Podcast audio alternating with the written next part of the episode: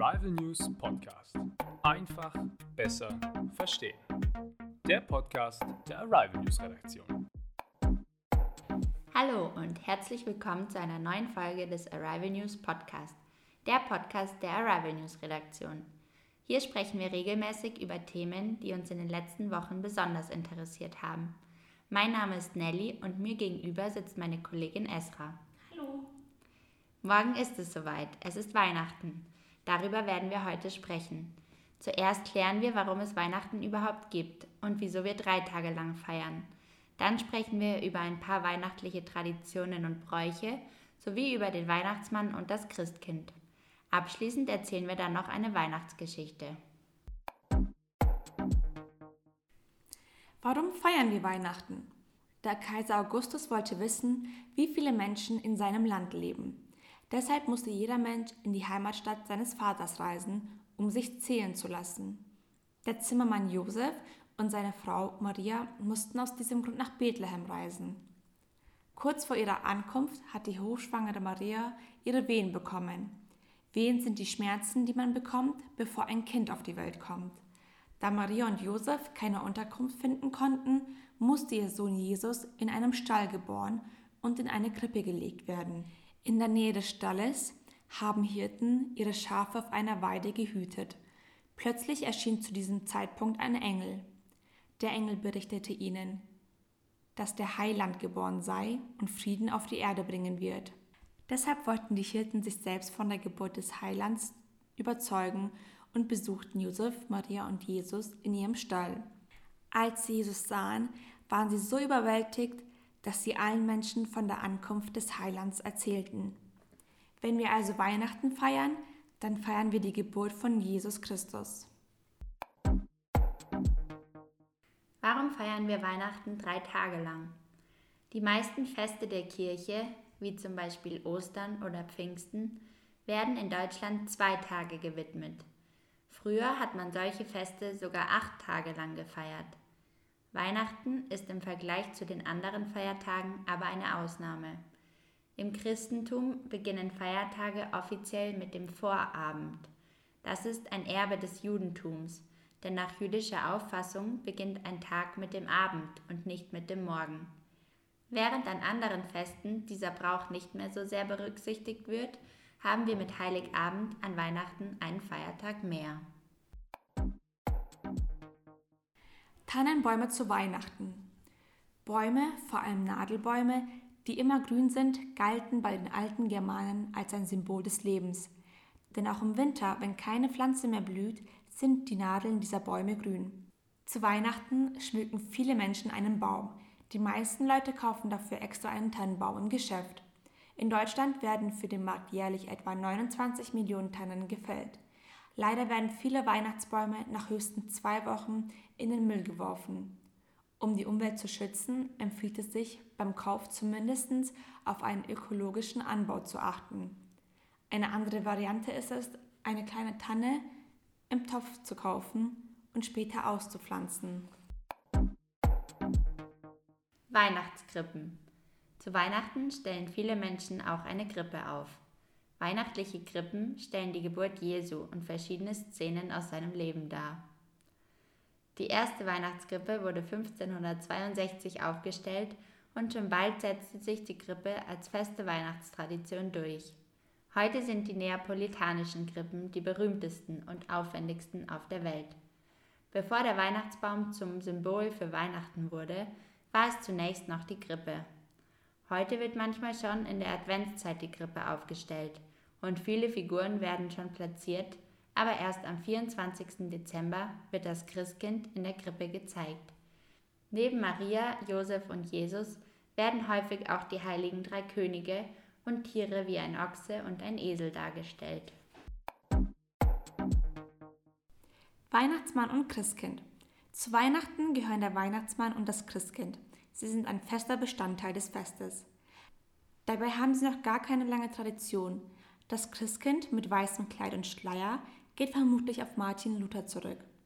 Das Christkind sollte statt dem heiligen Nikolaus die Geschenke bringen. Die Figur vom Weihnachtsmann ist noch viel jünger. In dem Lied Morgen kommt der Weihnachtsmann von Hoffmann von Fallersleben wird er 1835 erstmals erwähnt. Weihnachtsbräuche An Heiligabend, also am 24. Dezember, findet die Bescherung in vielen Familien am späten Nachmittag oder frühen Abend statt. Die Bescherung ist das Auspacken der Weihnachtsgeschenke. Die Kinder werden dann in den Raum gerufen und dürfen unterm Baum die Geschenke auspacken. Anschließend wird gegessen und in der Nacht gehen viele Familien zusammen zur Mitternachtsmesse. Häufig nennt man sie auch Christmette. Sie beginnt, wie der Name schon vermuten lässt, um Mitternacht. Das war aber nicht immer so. Im 17. und 18. Jahrhundert fand sie meistens am Morgen des Weihnachtstages statt. Auch heute gibt es noch Regionen, an denen die Messe morgens abgehalten wird. In der Messe wird je nach Zeitpunkt ein Evangelium vorgetragen. In der Nacht die Botschaft von Jesu Geburt und morgens bei der Hirtenmesse wird von der Erscheinung der Engel vor den Hirten erzählt. Ein weiterer Brauch zu Weihnachten ist das Singen von Weihnachtsliedern. Am heiligen Abend und am ersten und zweiten Weihnachtsfeiertag wird in vielen Familien musiziert und gesungen. Das Lied Stille Nacht, Heilige Nacht soll das bekannteste Weihnachtslied der Welt sein. Es wurde in mehr als 300 Sprachen und Dialekte übersetzt. Das Festmahl. Zu Weihnachten gibt es natürlich auch immer ein Festessen. In manchen Gegenden wird es bereits an Heiligabend serviert. Oftmals gibt es eine Weihnachtsgans oder einen Karpfen. Die Tradition der Gans hängt mit der Martinsgans zusammen. Denn mit der Gans zum St. Martin beginnt eine Fastenzeit, die mit der Weihnachtsgans wieder endet. Im Mittelalter war das traditionelle Festmahl zu Weihnachten aber noch das Mettenmahl oder die Mettensau. Dabei handelt es sich um einen Schweinebraten, der am 25. Dezember nach der Messe verspeist wurde. Der 24. Dezember war ein Fastentag und daher wurde an diesem Tag nur ein Karpfen gegessen. Im Mittelalter gab es aber sehr viele arme Menschen, die sich solch ein Festmahl nicht leisten konnten. Bei ihnen gab es meistens Brot oder Gemüse mit Blut oder Leberwurst. Manche Menschen servieren auch heute noch das Festmahl am 25. Dezember. An Heiligabend gibt es bei ihnen oft weniger aufwendige Mahlzeiten, wie Würstchen mit Kartoffelsalat oder immer häufiger auch vegetarische Gerichte ohne Fleisch. Jetzt erzählen wir euch eine Weihnachtsgeschichte. Es ist Heiligabend am Ende des 19. Jahrhunderts. Wie jedes Jahr schlägt Scrooge die Einladung seines Neffen zum Weihnachtsessen aus, beschimpft seinen treuen Mitarbeiter Bob Cratchit faul zu sein und weigert sich, den Armen an den Feiertagen Geld zu spenden. In dieser Nacht erscheint plötzlich der Geist von Jacob Marley, Scrooges ehemaligen Geschäftspartner. Marley rät dem alten Mann, dringend sein Leben zu ändern. Denn wenn er weiterhin so kaltherzig und geizig bleibt, wird er nach dem Tod in aller Ewigkeit dafür büßen. Kurz vor seinem Abschied kündigt Marley drei weitere Geister an, die Ebenezer besuchen werden.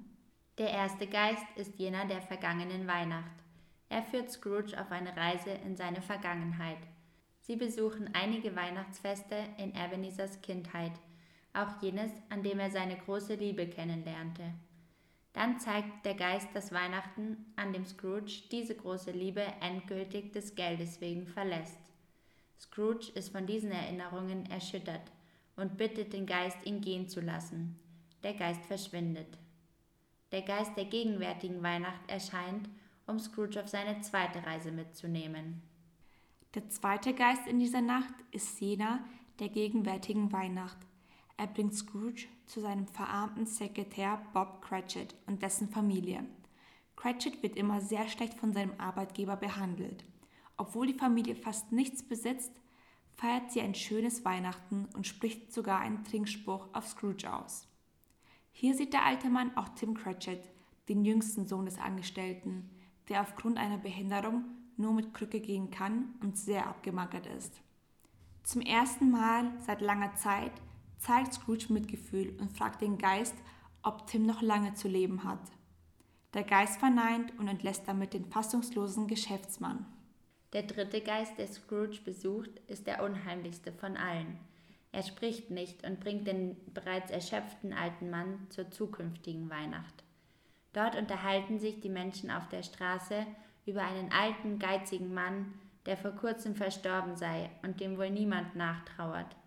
Scrooge versteht, dass es sich bei dem unbeliebten Geizkragen um ihn selbst handelt und ist nun vollends gebrochen. Er verspricht verzweifelt, sich zu ändern. Als Scrooge am Morgen in seinem Bett aufwacht, stellt er fest, dass nur eine Nacht vergangen und nun Weihnachten ist. Sofort stürzt er auf die Straße, kauft einen großen Truthahn für Bob Cratchit und dessen Familie und nimmt die Einladung seines Neffen zum Weihnachtsessen an. Dann spendet er eine großzügige Summe für die Armen. Das Buch Eine Weihnachtsgeschichte endet damit, dass Scrooge sich endlich zum Besseren verändert und sich auch des kleinen Tim Cratchit annimmt, dem es bald erheblich besser geht. Damit endet unser Podcast in einfacher Sprache für heute. Noch mehr spannende Berichte und Reportagen in einfacher Sprache sowie Veranstaltungstipps und Stellenangebote findest du auf unserer Website arrivalnews.de. Wenn euch auch die anderen Arrival Aid Programme interessieren, folgt uns gerne auf Instagram unter arrivalaid-gug.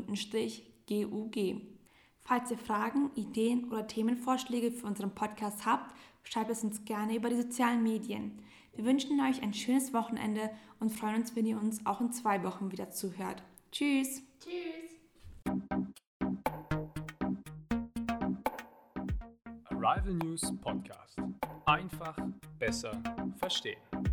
Der Podcast der Arrival News Redaktion.